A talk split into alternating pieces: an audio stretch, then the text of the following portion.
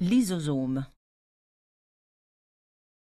Le lysosome est une vésicule contenant des enzymes digestives. Il fusionne avec la bactérie phagocytée par la cellule et la dégrade.